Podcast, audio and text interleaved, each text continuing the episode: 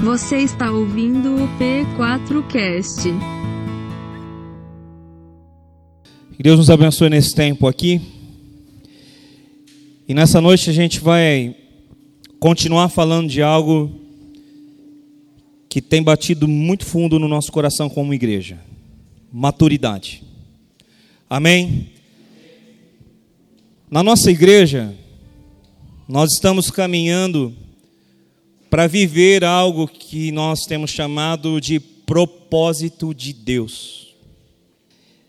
E para viver esse propósito, Deus tem nos direcionado e nos feito entender que é necessário que nós desenvolvamos maturidade para entrar nesse tempo, nessa fase na qual Deus quer levar a nossa igreja.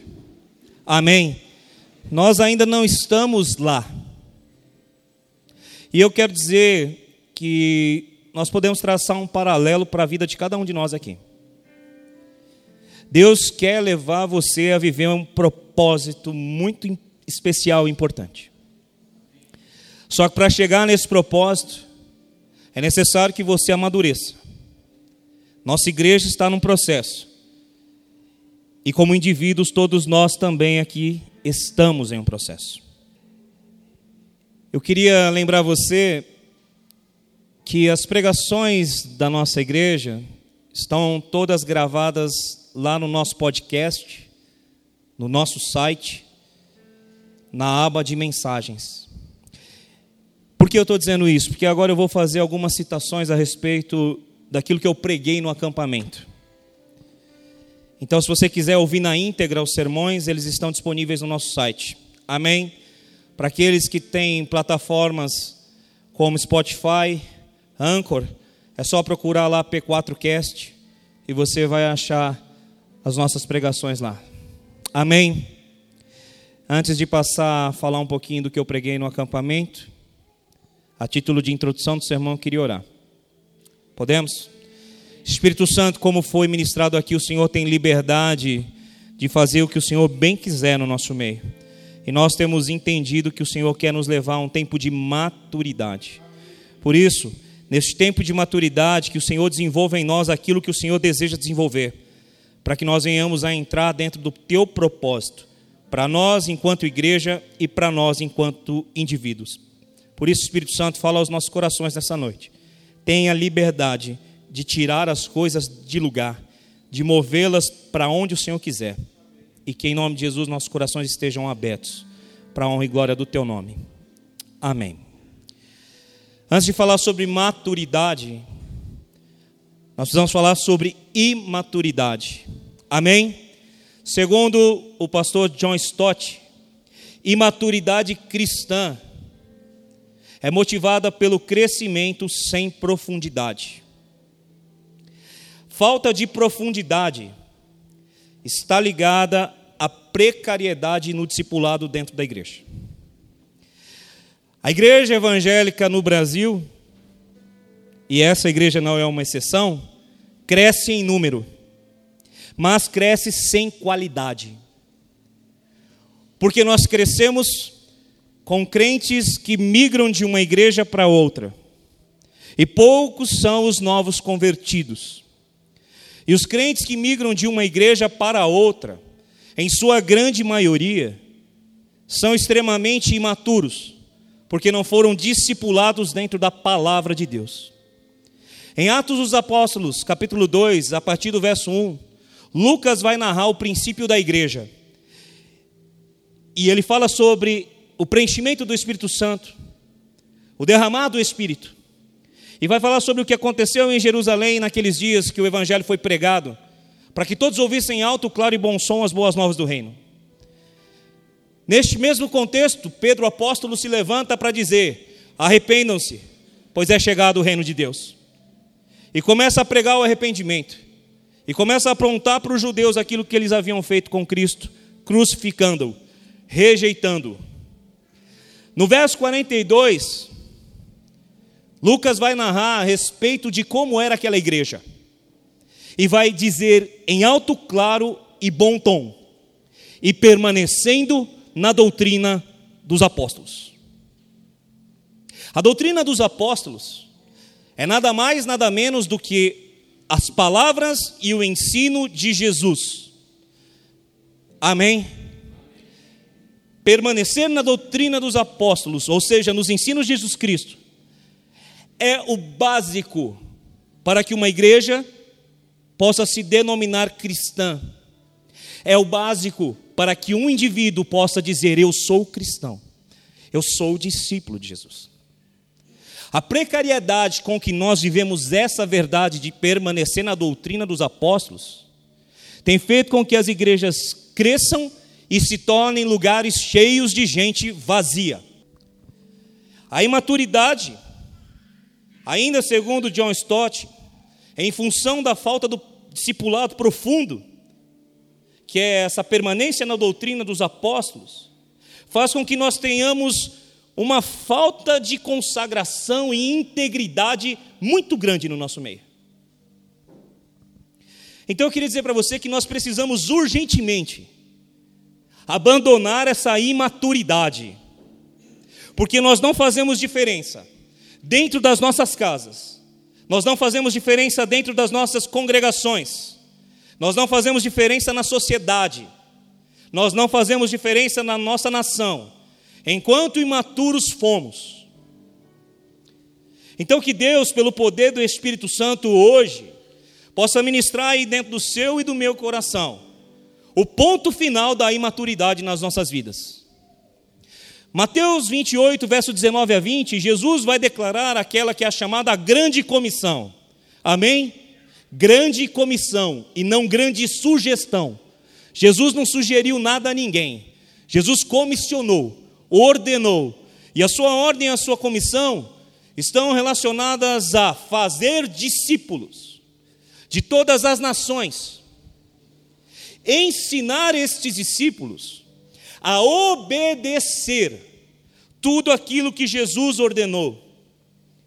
A grande comissão, ela diz muito claramente que o objetivo dos discípulos de Cristo, porque ele disse isso aos seus discípulos, é ir pelas nações formando outros discípulos. E o conceito de discipulado que Jesus ensina é o conceito que ele mesmo aplicou na vida dos seus próprios discípulos. Discipulado é você conviver com o mestre e aprender algo deste mestre, aplicar em sua própria vida e passar este conhecimento a outro, que vai aplicar em sua própria vida e vai transmitir a outro que aplique em sua própria vida. Discipulado, com profundidade é isso. Então, em nome de Jesus, eu não sei em que nível você está, mas eu posso te dizer que o Senhor não quer que você permaneça imaturo. Amém? Depois de falar sobre imaturidade, eu queria falar sobre maturidade cristã. E para tanto, eu gostaria que você abrisse sua Bíblia em Colossenses, no capítulo 1, a partir do verso 24 até o verso 29, nós vamos ler. Amém? Eu profetizo no nome de Jesus Cristo que essa igreja vai deixar a imaturidade. Eu profetizo em nome de Jesus que você, como cristão indivíduo, vai abandonar a imaturidade, porque eu creio naquilo que eu vou dizer agora. Nesta igreja não falta ensino, nesta igreja não falta revelação da palavra, e é necessário que vós todos venhamos a entrar na dimensão daquilo que Deus tem. Porque esse é o trabalho de um mestre, apresentar todo homem maduro diante de Deus. E é isso que Paulo vai retratar em Colossenses capítulo 1, a partir do verso 24, que eu leio contigo a partir de agora. Agora me alegro em meus sofrimentos por vocês e completo no meu corpo o que resta das aflições de Cristo em favor do seu corpo, que é a igreja. Dela, da igreja, me tornei ministro, de acordo com a responsabilidade por Deus a mim atribuída, de apresentar-lhes plenamente a palavra de Deus. O mistério que esteve oculto durante épocas e gerações, mas que agora foi manifestado a seus santos. A ele quis Deus dar a conhecer entre os gentios a gloriosa riqueza deste ministério, que é Cristo em vocês, a esperança da glória. Nós o proclamamos, advertindo e ensinando a cada um com toda a sabedoria, para que apresentemos todo homem perfeito em Cristo. Para isso eu me esforço, lutando conforme a sua força, que atua poderosamente em mim. Amém. Esse texto é riquíssimo e eu expus ele com detalhes na mensagem pregada no acampamento que você pode ter acesso no podcast. Mas aqui eu não vou expô-lo. Eu vou pegar apenas o verso de número 28 e tratá-lo aqui. Nós proclamamos, proclamamos a quem? A Cristo, advertindo e ensinando a cada um com toda a sabedoria, para que apresentemos todo homem perfeito em Cristo. Amém? Esse é o trabalho de um mestre, esse é o trabalho de um pastor, esse é o trabalho de um apóstolo, esse é o trabalho de um homem que se diz homem de Deus. Lutar para que em Cristo todo homem esteja perfeito. A palavra perfeito do original grego teleios significa maduro. Amém? Está aqui? Amém. Amém. Nós falamos sobre maturidade, agora estamos falando sobre maturidade cristã.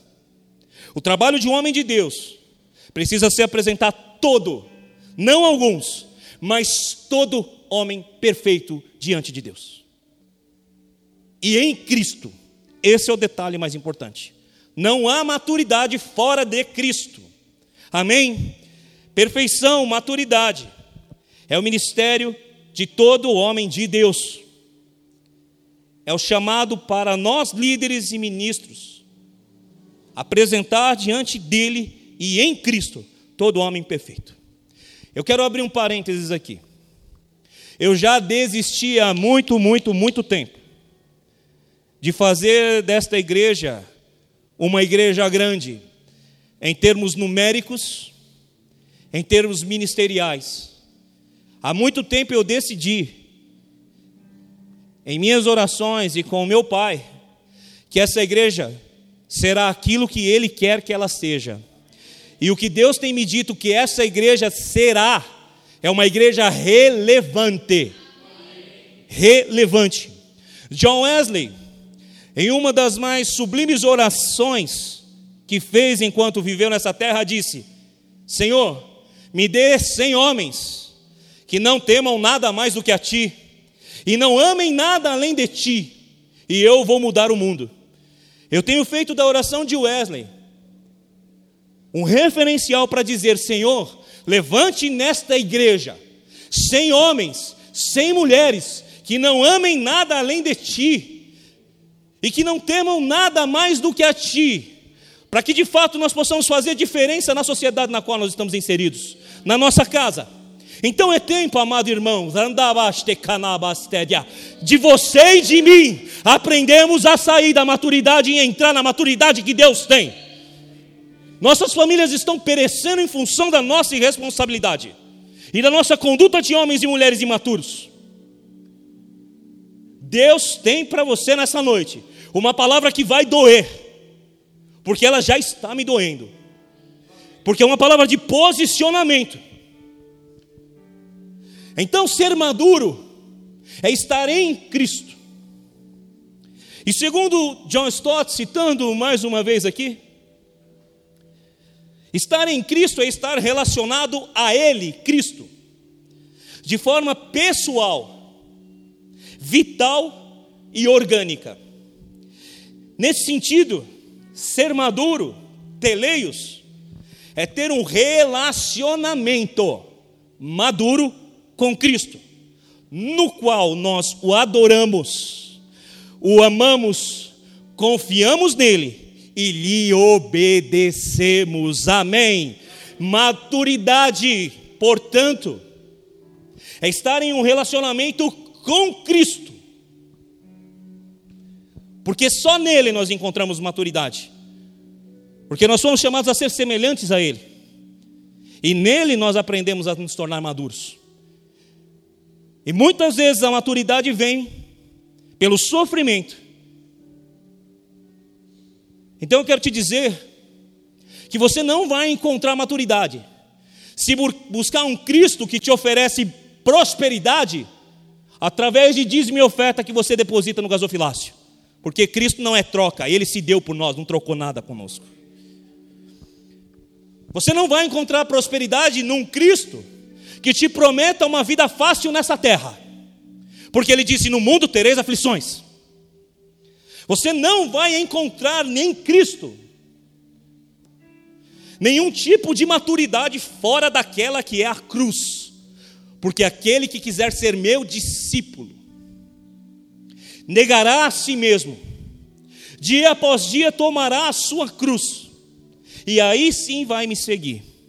Portanto, se você entende que precisa de maturidade cristã, está na hora de voltar os olhos para a Bíblia. Porque o Cristo das Escrituras não é necessariamente o Cristo que é pregado em boa parte dos púlpitos da nossa nação e também desse mundo. Conclusão dessa introdução: imaturidade cristã se origina na falta de profundidade com Cristo, com as Escrituras, e isso é consequência de precariedade no discipulado. Você entendeu isso? Diga amém. Maturidade cristã, pelo contrário, ela vem através de um relacionamento vital orgânico com o Cristo da Bíblia, no qual relacionamento nós o adoramos, o amamos, confiamos nele e lhe obedecemos. Amém. Jesus não dá sugestões. Jesus dá ordens. Evangelho de Mateus, capítulo 7, a partir do verso 21, o Senhor Jesus vai dizer: Aquele que ouve estas minhas palavras e as pratica, é semelhante ao homem prudente que alicerçou a sua casa na rocha. Veio a chuva, transbordaram os rios, sopraram os ventos e deram contra a casa, e a casa permaneceu em pé. Semelhante? Não, diferente. É o insensato, que ouve estas minhas palavras e não as pratica. Ele é aquele que alicerçou a sua casa na areia. Veio a chuva, transbordaram os rios, sopraram os ventos e deram contra a casa, e grande foi a ruína daquela casa. Jesus não dá sugestões, dá ordens. Pratique a palavra. Porque é a prática da palavra, é a rocha que sustenta as nossas vidas e famílias. Neste texto, nesta ilustração, parábola, Jesus está mostrando que existem dois tipos de seres, dois tipos de humanos, dois tipos de pessoas, dois tipos de gente que vai ao encontro dele: o prudente e o insensato. Tanto um quanto o outro ouvem a palavra de Deus.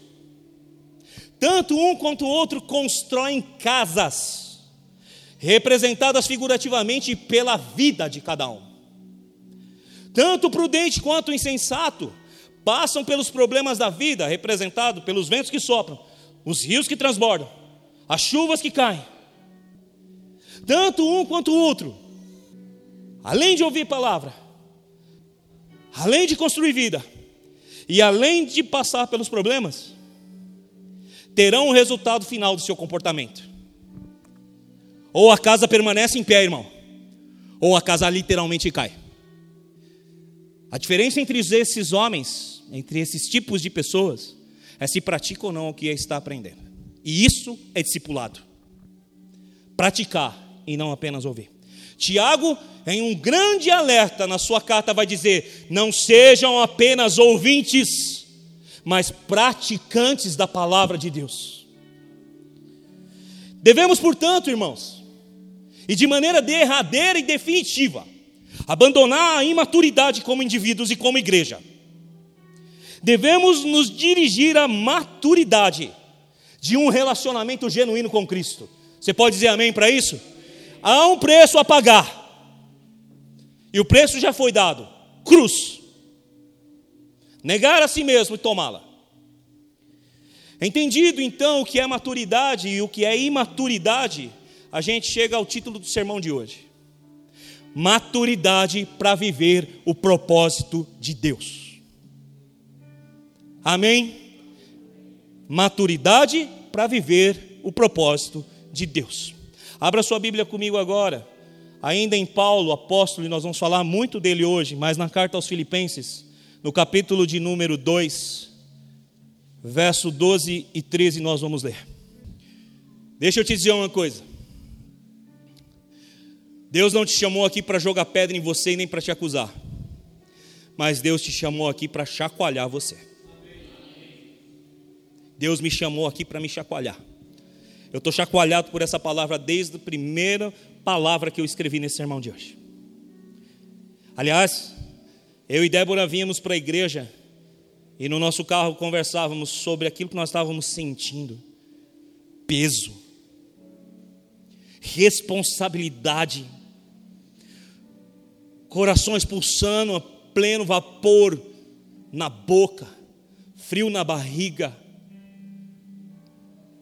Porque a mensagem de hoje não é para meninos imaturos, não é para meninas que querem brincar. A maturidade, a mensagem de hoje é para pessoas que querem crescer e amadurecer e viver aquilo que Paulo disse quando eu era menino, eu agia como menino, eu andava como menino, mas quando homem, no sentido maduro da palavra, tornei-me, eu deixei para trás as coisas de menino. Há algo poderoso sendo revelado nessa noite aqui. E que pode mudar a sua história e a história da tua família. Maturidade para viver o propósito de Deus. É maturidade para entender o que Deus tem para a sua vida desde que você foi concebido. Lá originalmente no ventre da tua mãe, até o túmulo que você vai deitar se Jesus não vier. E você não for arrebatado. Maturidade para viver o propósito de Deus é entender que eu preciso viver para a glória dele. Filipenses capítulo 2, verso 12. Assim, meus amados, como sempre vocês obedeceram, não apenas na minha presença, porém muito mais agora na minha ausência, ponham em ação a salvação de vocês com temor e tremor, pois é Deus quem efetua em vocês tanto o querer quanto o realizar, de acordo com a boa vontade dele. Amém. Dois versos. Ponha em ação a salvação, ou em algumas versões, desenvolvam a salvação. Você foi salvo por Jesus? Amém? Então o que Paulo está orientando a igreja aqui é: já que você foi salvo, ponha em ação a sua salvação, desenvolva a sua salvação. E desenvolver salvação e pôr a salvação em ação não significa você fazer algo para ser salvo. Amém? Porque Efésios capítulo 2, verso 8 vai nos dizer: "Vocês são salvos pela graça mediante a fé". E isso não vem de vocês, é dom de Deus, não por obras, para que ninguém se glorie. Mas pela graça vocês são salvos. Então, quando Paulo está convidando-nos, exortando-nos, conclamando-nos a desenvolver a nossa salvação, a aperfeiçoar a nossa salvação, a pôr em prática a nossa salvação, ele não está querendo dizer que nós precisamos fazer algo para ser salvos, amém? Mas ele está nos ensinando sobre tornar algo completo. Eu fui salvo, e logo, se eu fui salvo, eu tenho que trabalhar em cima da minha salvação para evidenciar, verso 13: aquele que em mim efetua tanto o querer quanto o realizar. Podemos e devemos viver uma vida que demonstre o poder do nosso Salvador. Amém? Podemos e devemos. O poder do nosso Salvador que opera em nós o querer e o realizar. Ou seja, o poder do nosso Salvador, que em nós colocou o propósito. O propósito, o querer e a capacidade para realizar. Amém? Temos que fazer a nossa parte para viver a plenitude do propósito de Deus para nós. Ele está operando em você, irmão o querer dele, e ele vai te dar capacidade de realizar. Amém. Agora que você entende que ele opera em você o querer e o realizar, deixa eu te dizer. O propósito de Deus para a sua vida não é que você seja missionário, também não é que você seja milionário. O propósito de Deus para a sua vida não é que você seja um pastor ou empresário. O propósito de Deus para a sua vida é conhecer a Jesus Cristo, o Filho unigênito de Deus. Então, quando nós falamos de um Deus que está operando em nós o querer e o realizar, o que Deus está operando dentro dos nossos corações é o desejo de conhecer a Cristo. E é Ele quem vai operar por seu poder e unção do Espírito Santo a capacidade em nós para vivermos esse plano e propósito. Amém? Então, deixa eu já chutar os castelos de areia de todos nós aqui. Nessa noite, nós não vamos falar que o propósito de Deus é te abençoar e te fazer próspero, não. Nós não vamos falar que o propósito de Deus é te curar das enfermidades, não. Tudo isso está dentro do propósito principal de Deus, que é te levar ao conhecimento de quem é o filho dele. Você está entendendo isso? Glória a Deus. Então, se você está entendendo, nós vamos tomar por exemplo a vida do próprio apóstolo Paulo que escreveu esses versos, a respeito do que é o plano e o propósito de Deus, e a respeito da maturidade para viver o plano e o propósito de Deus. Lembrando que maturidade é um relacionamento vital e orgânico com Cristo, amém? No qual nós o amamos, nós o adoramos, confiamos nele e lhe obedecemos. Amém. Abra sua Bíblia comigo em Atos dos Apóstolos agora, para a gente falar do propósito de Deus em relação ao apóstolo Paulo. Atos capítulo 9, nós vamos ler do verso 1 a 19. Espírito Santo fala conosco nessa noite.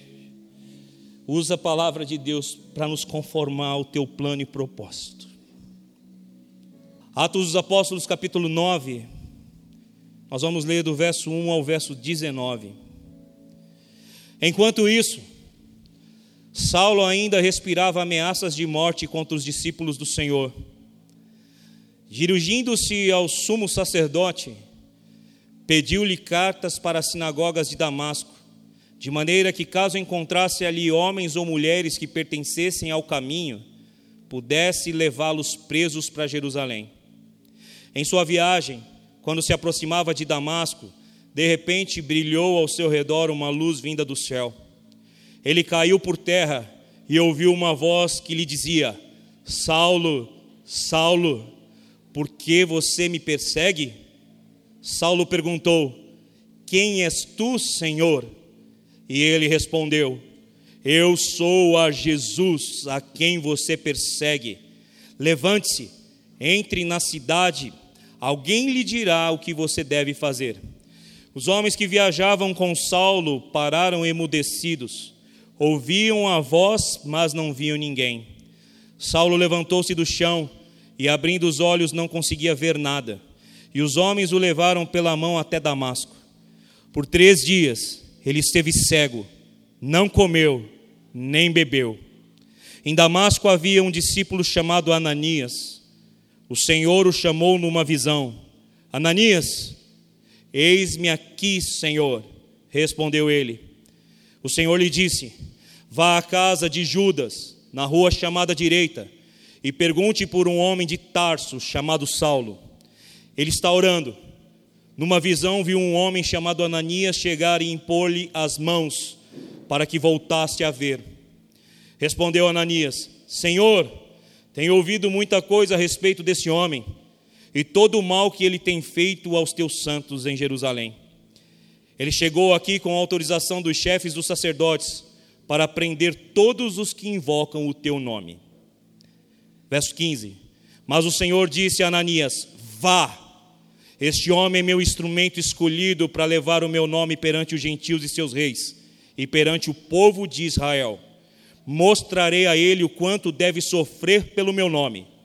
Então Ananias foi, entrou na casa, pôs as mãos sobre Saulo e disse: Irmão Saulo, o Senhor Jesus que lhe apareceu no caminho por onde você vinha, enviou-me para que você volte a ver e seja cheio do Espírito Santo. Imediatamente, algo como escamas caiu dos olhos de Saulo e ele passou a ver novamente. Levantando-se, foi batizado e depois de comer, recuperou as forças. Amém? Primeiro tópico do sermão nessa noite. Deus tem um propósito para todos: conhecer a Cristo e anunciá-lo. Amém? Esse é o primeiro tópico. O propósito de Deus que opera em nós o querer e o realizar é que nós conheçamos a Cristo. Saulo ou Paulo está a caminho de mais um momento para prender cristãos, para martirizar cristãos. E o primeiro momento de grande aflição que Paulo vive é estar no chão para conhecer a Jesus Cristo. Porque ninguém que tem um encontro com Cristo pode permanecer em pé. Porque só nos resta nos curvar. Conhecer a Cristo no chão. Ouvir Ele dizer: Eu sou aquele que você persegue. Sou Jesus. Era o propósito de Deus para a vida do apóstolo Paulo. Para Saulo de Tarso. Conhecer a Jesus nos leva a nos prostrar.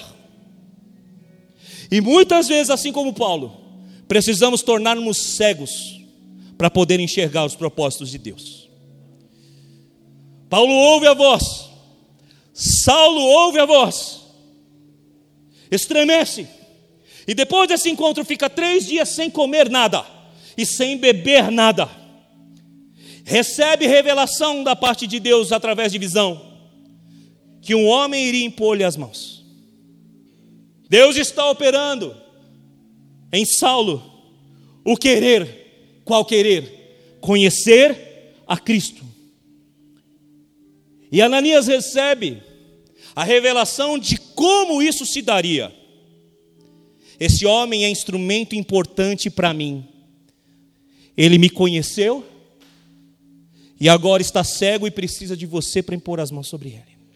Porque ele é vaso para mim, instrumento importante para mim. Vai anunciar-me diante dos gentios, de seus reis e dos judeus. E eu vou mostrar para ele o quanto ele deve perecer padecer, sofrer por causa do meu nome.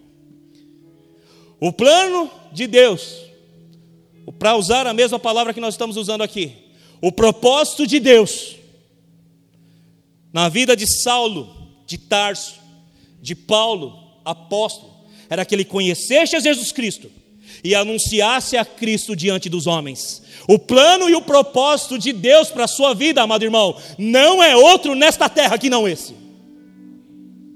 Não é outro, não. Você veio a esse mundo com uma vocação e um chamado específico diante do propósito de Deus. Seja sendo um pastor, um missionário, um engenheiro, um médico, uma dona de casa, um homem, uma mulher, uma criança ou um velho, exaltar a Jesus Cristo diante dos homens, a partir da perspectiva que você o conhece. Você precisa conhecê-lo. E ao conhecê-lo, anunciar-lhe. Eu ouço muitas pessoas dizendo para mim: Pastor, eu tenho um chamado de Deus, eu tenho um ministério eu quero servir o Senhor. E quando eu converso com alguns, o que mais me assusta é que as pessoas querem servir o Senhor sem ao menos conhecê-lo, sem ao menos ter tido com Ele uma experiência que o jogou por terra, que lhe fez ficar dias sem comer e beber, para depois poder anunciá-lo. Então, amado irmão, abre bem o coração porque eu vou te dizer. Maturidade para viver o propósito está ligada a entender que Deus tem propósito na sua vida sim. E que esse propósito é que você o conheça de verdade. E para isso é preciso deixar a imaturidade e se tornar maduro no relacionamento com Cristo da Bíblia, com Cristo das Escrituras. Você recebe isso no teu coração? Quer fazer diferença na tua casa? Quer fazer diferença na nação? Então comece a entender quem é o Jesus que você chama de Curios, ou seja, Senhor. E que em nome de Jesus Cristo, a gente saiba que esse propósito de conhecê-lo e apresentá-lo ao mundo é o único para o qual nós nascemos. O resto será consequência disso. Amém? O resto é consequência disso. Vamos falar do apóstolo Paulo um pouco. Quem foi Paulo? Além desse homem que se converteu, pregou o evangelho quando era livre e pregou o evangelho na cadeia.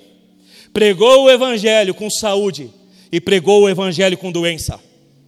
Pregou o evangelho nas praças públicas, nas sinagogas, nos palácios e nas casas. Ou seja, você está entendendo o que é chamado e o que é propósito? Não é quando eu estou bem, não é quando eu estou feliz, não é quando tudo está jóia. Se eu sou um homem, uma mulher de Deus e entendo o propósito de conhecer Jesus e apresentá-lo, é quando estou preso, quando estou livre, quando tenho dinheiro, quando não tenho, quando eu estou saudável e quando eu estou doente, eu vou abrir a minha boca para pregar. Porque eu vivo plenamente o propósito de Deus em conhecer a Cristo. Paulo não só pregava com palavras, mas pregava com o poder do Espírito Santo. 1 Coríntios capítulo 2, verso 4 e 1 Tessalonicenses 1, verso 5 vai dizer: Pois eu não cheguei a vocês pregando palavras persuasivas em sabedoria humana, mas o que eu preguei, eu preguei no Espírito e com poder.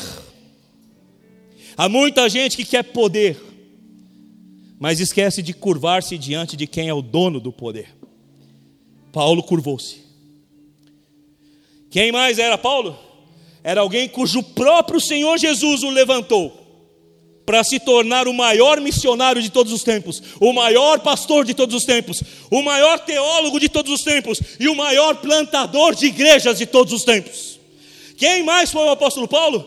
Ele foi aquele que foi o escritor que mais contribuiu para a formação do Novo Testamento, cujas cartas e obras são conhecidas de toda a humanidade, são as coisas escritas pelo humano que mais foram propagadas em todo o planeta.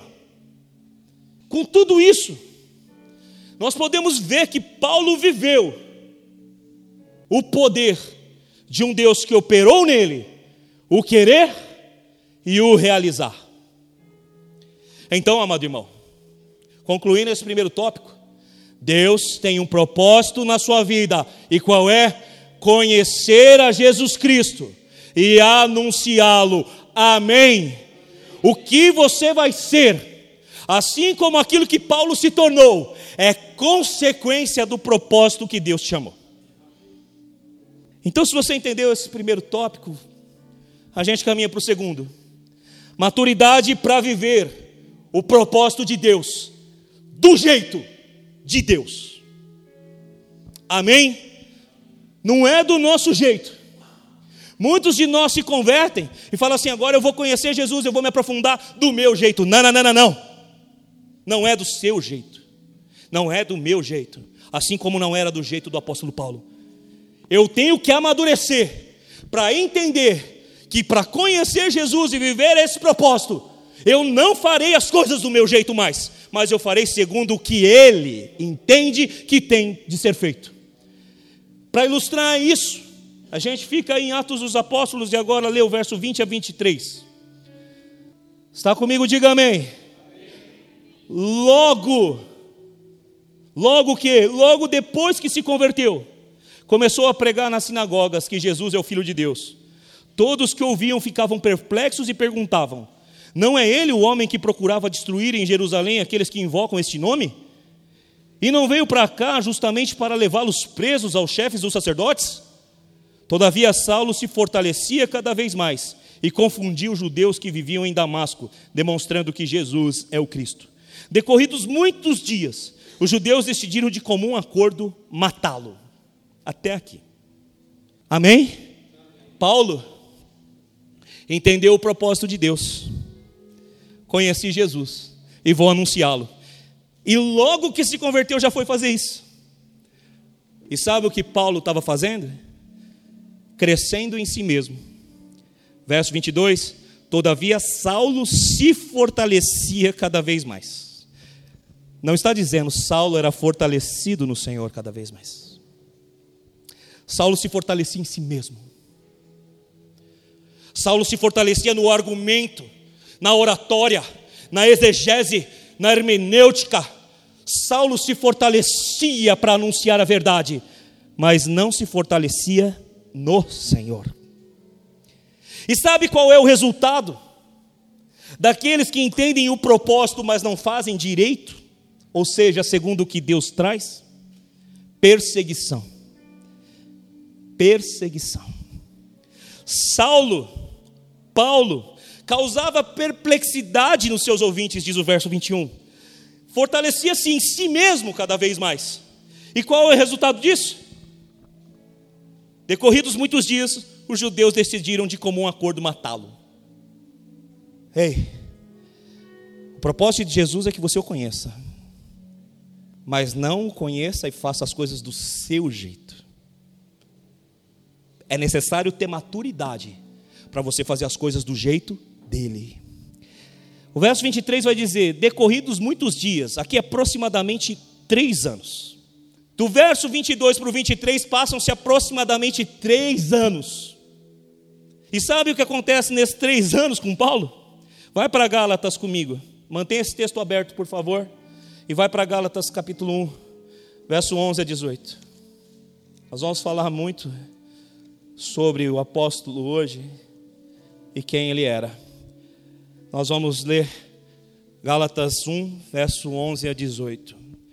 Irmãos, Quero que saibam que o evangelho por mim anunciado não é de origem humana. Não o recebi de pessoa alguma, nem me foi ele ensinado, ao contrário, eu recebi de Jesus Cristo por revelação.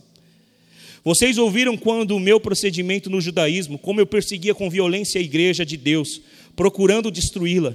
No judaísmo, eu superava a maioria dos judeus pela minha idade e era extremamente zeloso das tradições dos meus antepassados, mas Deus me separou desde o ventre da minha mãe e me chamou por sua graça, quando lhe agradou revelar o seu filho em mim, para que eu anunciasse entre os gentios. Não consultei pessoa alguma, tampouco subi a Jerusalém para ver os que já eram apóstolos antes de mim, mas de imediato parti para a Arábia e voltei outra vez a Damasco.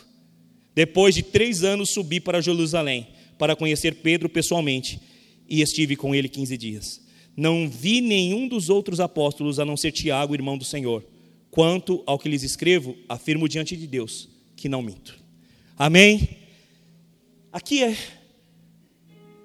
o que Paulo fala a respeito desse passado muito tempo três anos no qual ele recebeu diretamente de Jesus o seu evangelho, o seu ensino. E sabe, eu recebi. Eu não fui falar com os apóstolos. Eu. Irmão, quando eu faço, Deus não age. Quando eu faço pela força do meu braço, o que eu consigo é perseguição e humilhação. O verso de número 24 de Atos, capítulo 9, vai nos dizer: Mas Saulo ficou sabendo do plano deles Dia e noite eles vigiavam as portas da cidade a fim de matá-lo. Mas os seus discípulos, os discípulos de Paulo, nesses três anos decorridos, ele fez discípulos. Os discípulos de Paulo o levaram de noite e o fizeram descer num cesto através de uma abertura na muralha. Terrível, né? Aquele grande homem de Deus, que recebeu a revelação do próprio Jesus, precisou fugir escondido num cesto fugiu. Paulo não foi exaltado, irmão. Pelo contrário, foi perseguido e humilhado. Maturidade para viver o propósito de Deus precisa ser adquirida mediante o entendimento que não é do meu jeito, mas é do jeito dele. Senão o resultado é perseguição e humilhação. Paulo, apóstolo, o grande Paulo precisou entender que quem ele era no judaísmo já não valia nada, que o seu conhecimento humano já não valia nada, que as suas riquezas, recursos, não valiam nada. Paulo pregava e deixava as pessoas confusas. Paulo pregava e apontava o dedo. Só que ele tinha acabado de conhecer Jesus Cristo. Que vida tinha o apóstolo Paulo? Que tipo de homem era ele para sair por aí achando que as pessoas iriam ouvi-lo sem querer matá-lo? Porque afinal de contas ele havia feito exatamente isso. Então, amado irmão, nesse segundo tópico do sermão eu tenho que te dizer novamente: para viver o propósito de Deus, você tem que ser maduro para entender que não é do seu jeito, é do jeito de Deus. Outra coisa, terceiro tópico do sermão: maturidade para viver o propósito de Deus, colhendo o que você plantou. Ah, essa dói. Sabe por quê? Agora eu vou para Jesus, oh, legal, tudo mudou na minha vida. As coisas velhas se passaram e tudo se fez novo. Opa! Existe uma leizinha chamada semeadura e colheita. Tudo aquilo que o homem planta, o homem vai colher. Você está entendendo isso? E ninguém, absolutamente ninguém, nem Paulo, estão imunes a essa lei. Davi, que a Bíblia chama o homem segundo o coração de Deus, cometeu adultério, mandou matar o marido daquela mulher com a qual ele havia deitado, colocou-o na frente de batalha, e depois de toda essa desgraça, descobriu a dor de ouvir a palavra profética. O profeta Natan veio e disse: Olha aqui, o que você acha de um homem que, tendo várias ovelhas, vai lá e toma a única ovelha do seu vizinho e a mata e pega para si? O rei diz: Tal homem é digno de morte. E o profeta aponta o dedo na cara dele e diz: Esse homem é você. A Bíblia vai narrar que Davi chorou amargamente, se vestiu em pano de saco, escreveu o salmo se a minha memória não falha, 52. 51, obrigado. Que diz: Senhor, contra ti, somente contra ti eu pequei. Não afastes de mim o teu rosto, não retires de mim o teu espírito, renove em mim um coração reto, um espírito puro. E o que Deus fez? Perdoou Davi. Só que Deus disse: a espada não se aparta mais da tua casa. O filho com Betseba morre, porque ninguém que mesmo tendo sido perdoado por Deus e se arrepende, vai escapar da lei da semeadura. Por isso toma muito cuidado com o que você planta. Porque para colher é necessário ter maturidade para entender que você está recebendo somente o que plantou. Eu ouço muitas pessoas dizendo assim: ah, mas o meu marido não ouve quando eu prego. Ah, mas a minha esposa não ouve quando eu prego. Ah, mas eu fiz isso, amém. Não vai ouvir mesmo. Porque se o seu discurso estiver longe da prática, você só está colhendo o que você plantou. O verso de número 26 vai nos dizer o que Paulo colheu. Capítulo 9, verso 26. Quando chegou em Jerusalém, tentou reunir-se com os discípulos, mas todos estavam com medo dele, não acreditando que fosse realmente um discípulo. Quem plantou isso? Ele foi rejeitado pelos discípulos. Quem plantou essa rejeição? Você leu comigo o verso de número 1. Enquanto isso, Saulo ainda respirava ameaças de morte contra os discípulos do Senhor. Paulo ameaçava eles. Paulo queria matá-los. E quando ele se converte, ele está achando que todo mundo está vendo ele como um grande homem de Deus. E ele prega, prega, prega. E o que ele recebe? Perseguição, humilhação. E aí ele acha que ele vai ser acolhido dentro dos discípulos. E o que ele recebe? Rejeição. Porque aquilo que o homem planta, o homem colhe. E essa lei, volto a dizer, nem Davi, nem Paulo, nem você e nem eu estamos imunes. Os discípulos não queriam ouvir Paulo, tinham medo dele, porque o que ele plantou foi morte e destruição por onde andou. Então, para com essa ideia de achar que agora que você está vindo na igreja, e que você está numa igreja que aparentemente prega a palavra, tudo vai mudar na sua vida. Porque o que vai mudar na sua vida precisa começar em você e dentro de você para poder atingir as pessoas que te circulam. Se não mudar em você, nada vai mudar.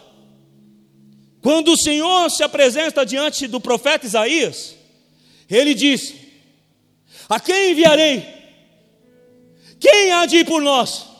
E o profeta disse: Eis-me aqui, Senhor, usa-me a mim, não outro não, mas usa-me a mim.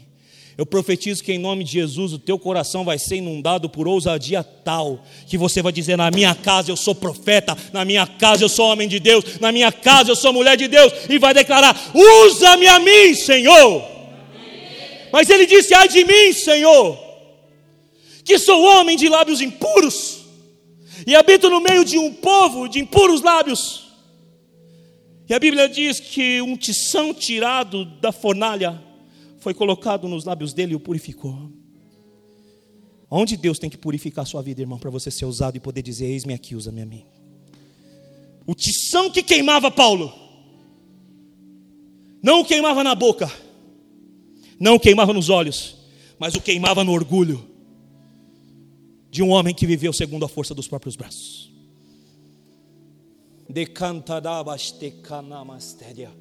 Inabastui de comanasteria. Ora labaste canamastui de cai. Chegou a hora de assumir responsabilidade e de deixar o vitimismo de lado, dizendo que a culpa é do outro, que a culpa é do fulano, que a culpa é do Beltrano e assumir responsabilidade. Chega de vitimismo. Chega de olhar para o outro e começa a olhar para dentro de si. Maturidade para viver o propósito de Deus precisa te levar a entender que você vai colher o que você plantou. Tem uma boa notícia em tudo isso. A colheita tem fim. Amém? Toda colheita tem fim. Porque a lei é essa: prepara-se a terra, planta-se a semente, a semente germina, dá fruto, colhe-se o fruto e acabou o processo. A colheita tem fim. Mas enquanto a colheita existir, sempre Deus vai levantar alguém para não te deixar sozinho. Foi assim com Paulo verso de número 27. Então Barnabé o levou aos apóstolos e lhes contou como no caminho Saulo vira o Senhor, que lhe falara e como em Damasco ele havia pregado corajosamente, em nome de Jesus. Amém. A colheita termina, mas enquanto ela acontece, sempre há um Barnabé na tua vida. Dá valor no Barnabé, irmão. Dá valor no Barnabé, que Deus levantou para andar com você. Dá valor no Barnabé, que vai andar contigo enquanto a colheita estiver acontecendo. Agora seja maduro para colher os frutos do que você plantou, até terminar a colheita. Dá valor ao Barnabé que Deus levanta. Dá valor. Precisamos ser maduros, colher e aceitar o cuidado dos Barnabés que Deus coloca ao nosso lado. Amém. Quatro. Maturidade para viver o propósito de Deus, entendendo que não é na nossa força, mas na força dele. Antes de falar de Paulo, deixa eu falar de Zacarias. Zacarias, profeta de Deus, lá no Antigo Testamento vai narrar a respeito do momento em que Zorobabel, sacerdote, sumo sacerdote, começa a trabalhar na restauração do templo e do culto ao Senhor. Zorobabel é um dos homens que Deus usa para restaurar a adoração em Israel depois da saída do cativeiro de Babilônia. E as pessoas não davam ouvidos a Zorobabel, zombavam dele. E Zacarias é levantado com um oráculo profético para dizer: não por força e nem por violência, mas pelo poder do meu espírito. Deus está fazendo restauração na casa de muita gente aqui. Mas Deus manda dizer para você: não por força e nem por violência, mas pelo poder do Espírito. Candeira badasticai. Pelo poder do Espírito. Pelo poder do Espírito. Maturidade para viver o propósito de Deus precisa levar a você a entender que não é na força do seu braço. Paulo talvez acreditasse que era respeitado no judaísmo, e assim também seria como servo de Cristo. Paulo se enganou. Paulo se enganou. Em Atos dos Apóstolos, capítulo 22, verso de número 17 a 21, se você puder me acompanhar lá. Paulo vai testemunhar a respeito da sua conversão. Desses dias que ele caiu e na estrada de Damasco teve um encontro com o Senhor Jesus. Eu não tenho como ler todo o testemunho dele, mas eu queria ler dos versos 17 até o verso 21. Não é na força do nosso braço, mas é do jeito dele. Atos 22, 17. Quando voltei a Jerusalém, estando eu a orar no templo, caí em êxtase e vi o Senhor que me dizia: depressa, saia de Jerusalém imediatamente pois não aceitarão seu testemunho a meu respeito. Verso 19. E eu respondi: Senhor, estes homens sabem que eu ia de uma sinagoga a outra, a fim de prender e açoitar os que creem em ti. E quando foi derramado o sangue de teu testemunho, Estevão, eu estava lá dando a minha aprovação e cuidando das roupas dos que o matavam. Então o Senhor me disse: Vá, eu o enviarei para longe aos gentios. Quando Paulo está testemunhando deste tempo de conversão e de todo o processo no qual ele viveu, ele está dizendo assim: Eu fui orar, ai, eu caí em êxtase. Você imagina Paulo falando em línguas, André? Quando ele diz que ele falava mais em línguas que todos. Você imagina Paulo profetizando? Você imagina os Hadouken, os Hariuken, tudo que acontecia, o poder, a unção. E Paulo em êxtase ouve a voz do Senhor dizendo: Vá embora, vai embora. E ao invés dele obedecer, ele vai discutir com o Senhor: Senhor, mas eu sou aquele cara que perseguiu, eu sou aquele cara que fez, eu sou aquele cara que agiu. E o Senhor vai dizer para ele: Paulo, vai embora. Você sabe o que o Senhor está dizendo para ele? Não importa o que você fez, não importa quem você é, importa que não é do seu jeito. E o que eu estou dizendo é que Jerusalém não é teu lugar. Vai embora. Não é do jeito que a gente quer. E não é na força do nosso braço. É naquilo que ele diz.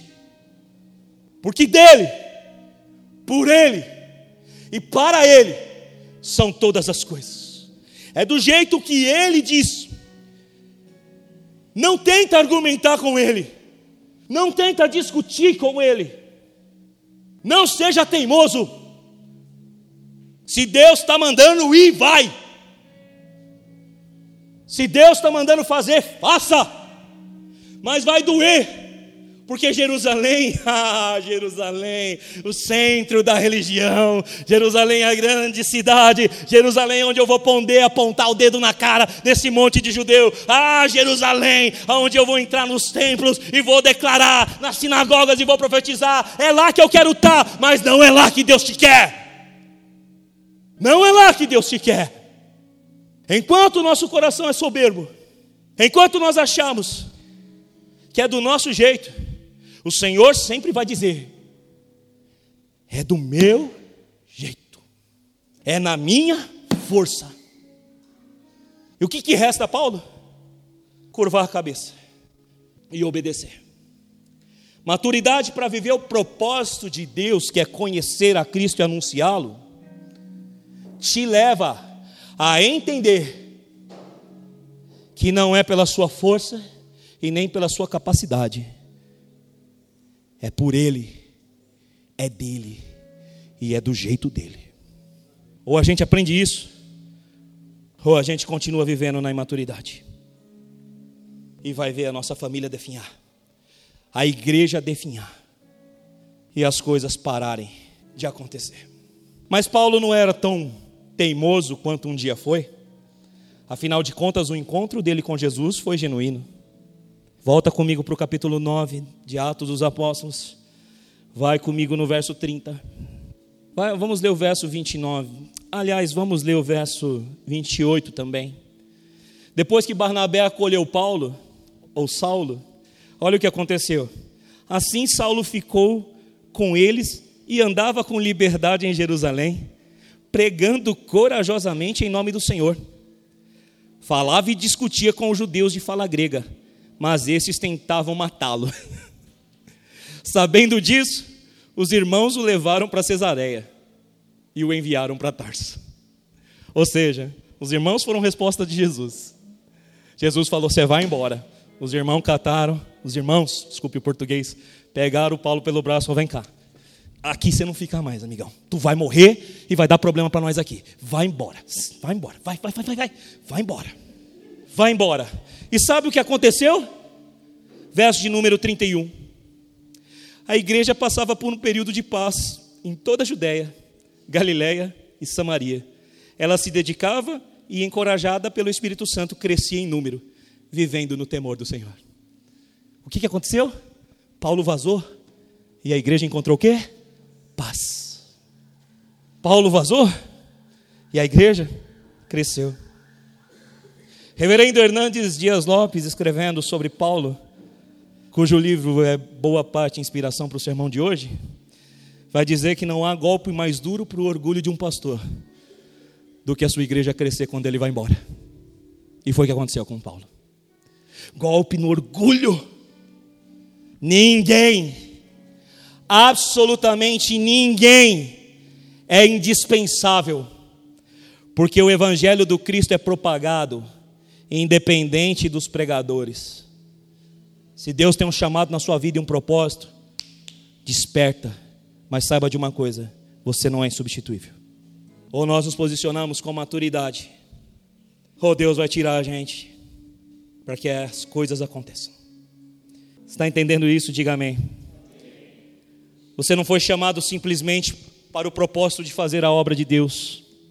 Você foi chamado para conhecer o Deus da obra. Amém? Teu propósito não é fazer a obra de Deus. Teu propósito é conhecer o Deus da obra. Teu propósito é conhecer Jesus e anunciá-lo. Quinto e último tópico do sermão de hoje. Maturidade para viver o propósito de Deus é entendendo que Ele está mais interessado em quem nós somos do que naquilo que nós fazemos. Deus está mais interessado em quem você é, irmão, do que naquilo que você pode fazer para Ele. Paulo estava pregando, o negócio estava andando, mas o que ele aspirava e vivia era morte e humilhação. Depois que Barnabé o acolheu, ele achou que estava tudo legal e continuou fazendo do jeito dele. Os irmãos o mandaram de volta para Tarsis, ou para Tarso, e ele ficou lá por quatro 14 anos. 14 anos. Sendo tratado, sendo moldado. 14 anos. Para um pregador sem poder pregar. Para um pastor sem poder pastorear. Para um plantador de igreja sem poder plantar igrejas. 14 anos sendo tratado em seu orgulho, em sua vaidade. 14 anos amadurecendo para entender que maturidade para viver o propósito precisa ser vivida de maneira tal que eu entenda que quem eu sou para Deus é mais importante do que eu possa fazer para Deus. Filipenses capítulo 3, verso 3 a 8. Vai comigo lá, por favor. Filipenses 3, verso 3. Pois nós é que somos a circuncisão, nós que adoramos pelo Espírito de Deus, que nos gloriamos em Cristo e não temos confiança alguma na carne. Embora eu mesmo tivesse razões para ter tal confiança, se alguém pensa que tem razões para confiar na carne, eu ainda mais. Circuncidado no oitavo dia de vida, pertencente ao povo de Israel, à tribo de Benjamim, verdadeiro hebreu, quanto à lei fariseu, quanto ao zelo perseguidor da igreja, quanto à justiça que há na lei, irrepreensível. Mas o que para mim era lucro, passei a considerar como perda por causa de Cristo. Mais do que tudo isso, considero tudo como perda, comparado com a suprema grandeza do conhecimento de Cristo Jesus, meu Senhor, por quem perdi todas estas coisas e as considero como esterco para poder ganhar a Cristo. Até aqui. Quem eu sou? Eu já não sou mais o que eu faço. Eu já não sou aquele que lê o Torá, que conhece as leis, que persegue a igreja. Eu tenho maturidade para entender hoje que para Deus, mais importante do que o que eu faço é quem eu sou. E quem eu sou?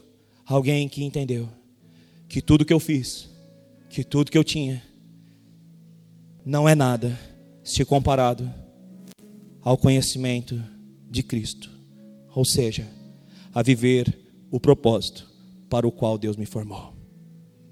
Conhecer a Jesus Cristo, o seu Filho, e anunciá-lo a esse mundo. Muitos de nós têm querido fazer coisas, mas a maturidade que Deus quer de você, amado irmão, é que quem você é é mais importante do que aquilo que você faz. Para entrar no propósito e viver o propósito de Deus, a maturidade necessária é que você entenda que em tudo na sua vida, Cristo precisa ser o centro, a resposta e a intenção. Você recebe essa palavra no teu coração? Concluindo, ter maturidade para viver o propósito de Deus é ter maturidade para entender que Ele tem um propósito para mim. Amém. E tal propósito é conhecer a Cristo. Ter maturidade para viver o propósito de Deus é ter maturidade para viver o propósito de Deus da maneira que Ele quer. Eu preciso conhecer a Cristo não do meu jeito, mas do jeito dele. Maturidade para viver o propósito de Deus, que é conhecer a Cristo, é viver este propósito entendendo que é preciso se colher o que se planta. Maturidade para viver o propósito que é conhecer a Cristo, é viver tal propósito, não na força do nosso braço, mas na força dele. Maturidade para viver o propósito que é conhecer a Cristo, é entender que Ele, Jesus, que Ele, o nosso Pai, tem interesse em quem nós somos e não naquilo que nós fazemos. Quem você é?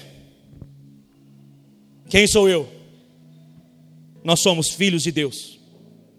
Somos homens e mulheres cheios do Espírito Santo, que amamos ao Deus a quem servimos e que obedecemos o seu único propósito para nós nessa terra: conhecer o seu filho, o unigênito que deu a vida por todos nós.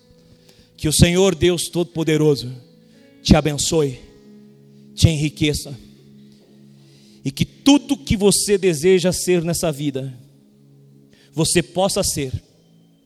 Seja um pastor, um missionário, um advogado, um dentista, um engenheiro, um professor. Mas que o que você se torne nessa vida seja a consequência de você viver o propósito de Deus para você, que é conhecer a Cristo e o poder da sua ressurreição. Se coloque em pé, por favor. Para mais informações, acesse www.igrejaprojeto4.com.br.